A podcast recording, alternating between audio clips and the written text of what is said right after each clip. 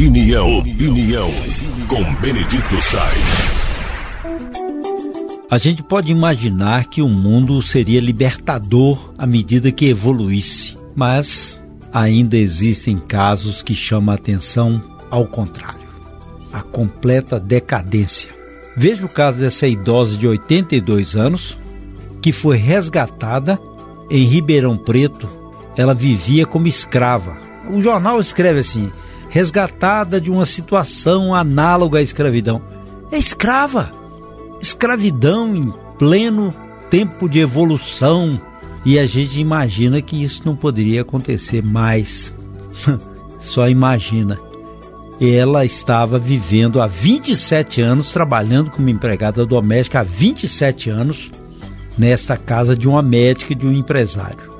E o caso grave ainda que ela tinha direito a receber um auxílio, recebia, mas o dinheiro ficava com a patroa e a patroa administrava. Quem já leu a, a história da escravidão, da humanidade, quem já leu os livros abolicionistas, ou então o mesmo livro poético Navio Negreiro, poema de Castro Alves, ou então o navio que conta a história dos tumbeiros, que eram os navios que carregavam os escravos da África Mãe para o Brasil e outras pátrias. Fica assim, puxa, como é que era possível o homem ter feito aquilo contra o próprio homem?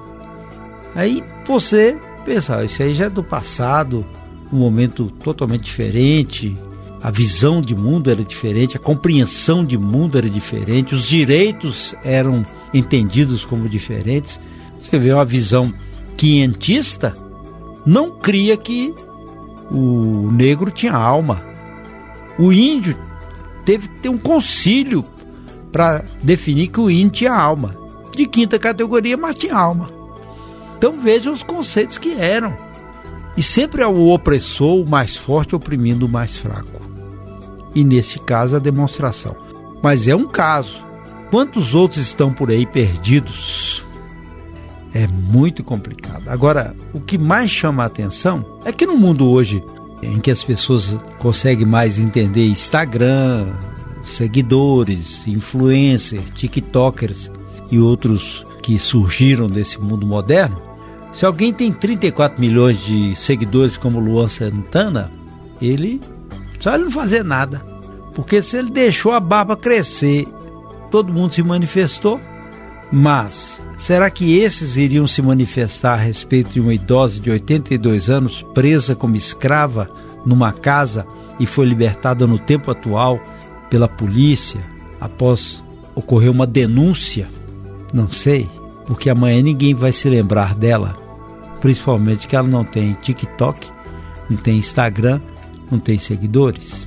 Então, o nosso olhar deve ser mais profundo também para esses fatos que estão rodeando a nossa vida, a nossa existência. Mas o que mais me chamou a atenção, e aí numa leitura semiótica, que é quando você analisa o que está escrito, o que você enxerga, é que ela fala assim: agora estou feliz, estou na casa do meu irmão. Aqui uma paz e lá não era. Aqui não tem ninguém que me amola, que me aborrece. É só nós dois. A patroa tinha condição de me dar um salário. Foi errado o que ela fez comigo. Para ela, não trabalho mais não. Veja essa frase. Para ela, não trabalho mais não. Ela entendia como trabalho a escravidão em que ela se meteu. Ela entendia como cumprimento de uma missão aquela escravidão que a oprimia e que ela não sabia que era escravidão, e se contentava com o pouquinho que se dava, as migalhas jogadas no chão, 50 reais, 30 reais para ali comprar uma coisinha qualquer ou então visitar alguém da família. Migalhas. Para ela, não trabalho mais não. e quantos estão ainda na opressão e quantos ainda estão escravos e não compreendendo nem aonde estão e como estão.